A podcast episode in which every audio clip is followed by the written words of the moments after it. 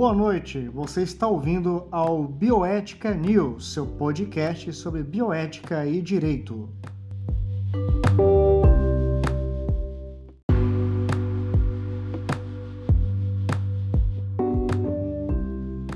Nosso grupo é formado por Guilherme Henrique, Jean Carlo, João Felipe e Jarson Brenner.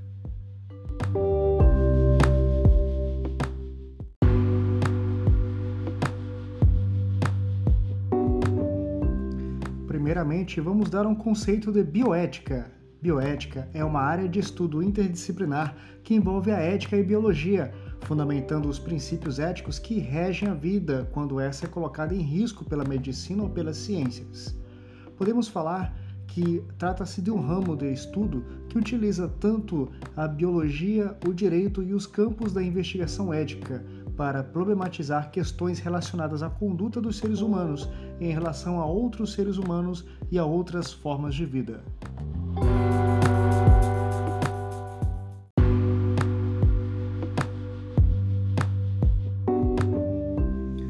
A principal importância da bioética encontra-se justamente quando ela procura evitar que a vida seja afetada ou que alguns tipos de vida sejam considerados inferiores a outros por exemplo, a bioética discute a utilização de células-tronco embrionárias.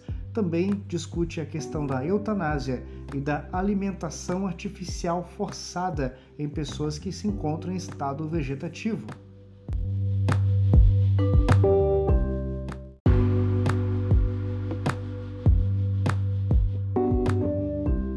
Outros pontos em que a bioética é utilizada são nos debates acerca do aborto ou até mesmo nos debates acerca dos direitos dos animais, ou seja, todo momento em que as, as, fronteiras entre a ética, a medicina e biologia se cruzam, a bioética entra em jogo.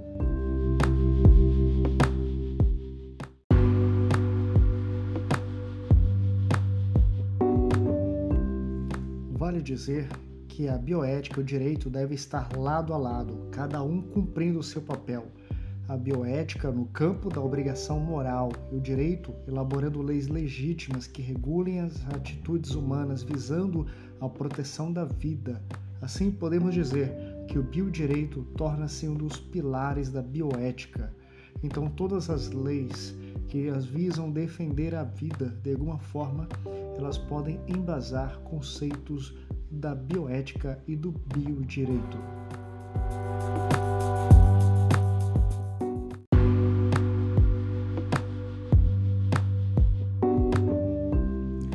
Acerca dos fundamentos legais da bioética, podemos citar, por exemplo, o princípio da dignidade da pessoa humana, que está consagrado no artigo 1 da Constituição de 88, aplicado juntamente com o princípio da inviolabilidade do direito à vida, disposto no artigo 5 da nossa mesma Constituição, que prevê a proteção jurídica da dignidade pessoa humana em face dos progressos nas pesquisas genéticas.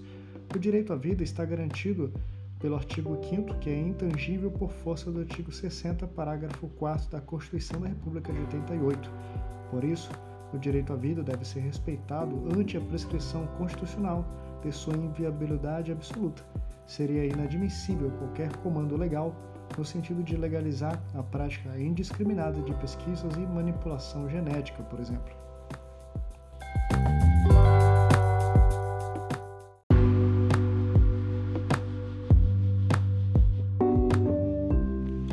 Convém falar nesse podcast dos quatro principais princípios da bioética.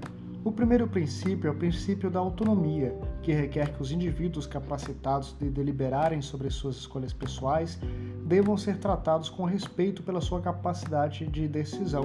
As pessoas têm, portanto, o direito de decidir sobre as questões relacionadas ao seu corpo e à sua vida. Quaisquer atos médicos devem ser autorizados pelo paciente em pacientes intelectualmente deficientes e no caso das crianças, o princípio da autonomia deve ser exercido pela família ou responsável legal. Outro princípio muito importante da bioética é o princípio da beneficência. Refere-se à obrigação ética de maximizar um benefício e minimizar o prejuízo. O profissional deve ter a maior convicção e informação técnica possíveis que assegurem ser o ato médico benéfico ao paciente. Como o princípio da beneficência pode infringir um dano deliberado, este ato é destacado pelo princípio da não maleficência. Este estabelece que a ação do médico sempre deve causar o menor prejuízo ou agravos à saúde do paciente.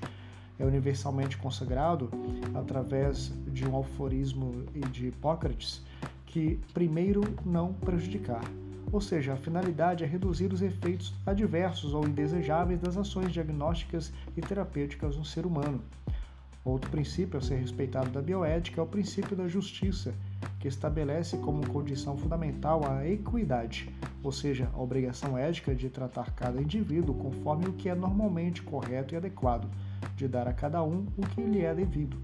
O médico deve atuar com imparcialidade, evitando ao máximo que aspectos sociais, culturais, religiosos, financeiros ou outros interfiram na relação médico-paciente os recursos devem ser é, equilibradamente distribuídos com o objetivo de alcançar com melhor eficácia o maior número de pessoas assistidas.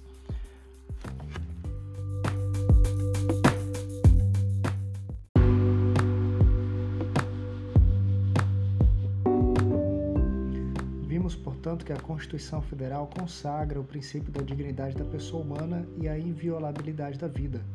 Pelo poder constituinte, pessoas nascidas são detentoras de direitos, porém não tratou dos embriões, que não podem ser equiparados a nascituro. O ordenamento jurídico adotou a teoria natalista, conforme o artigo 2 do Código Civil. As legislações civil e penal disciplinam tão somente sobre, respectivamente, o nascituro e o feto. No entanto, com a criação da lei da biossegurança, é, o, o, o embrião passou a ser parcialmente tutelado e foi criminalizado no seu artigo 24 qualquer utilização que não fosse prevista no artigo 5 da mesma lei, ou seja, as pesquisas e terapias com células tronco embrionárias, que deveriam estar congeladas, né, o embrião zigoto, até o 14º dia. Portanto, existe embasamento jurídico para a proteção do embrião.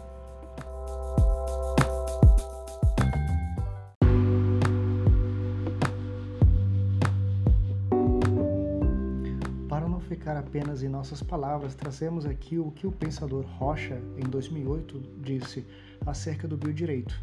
Ele disse que o campo de atuação do biodireito é demarcado, destarte, por uma tênue linha que divide o espaço reservado às recomendações éticas daquele destinado aos mandamentos jurídicos, que distingue aquilo que é posto daquilo que é imposto no que concerne ao direito à vida, à sua proteção e à sua conservação.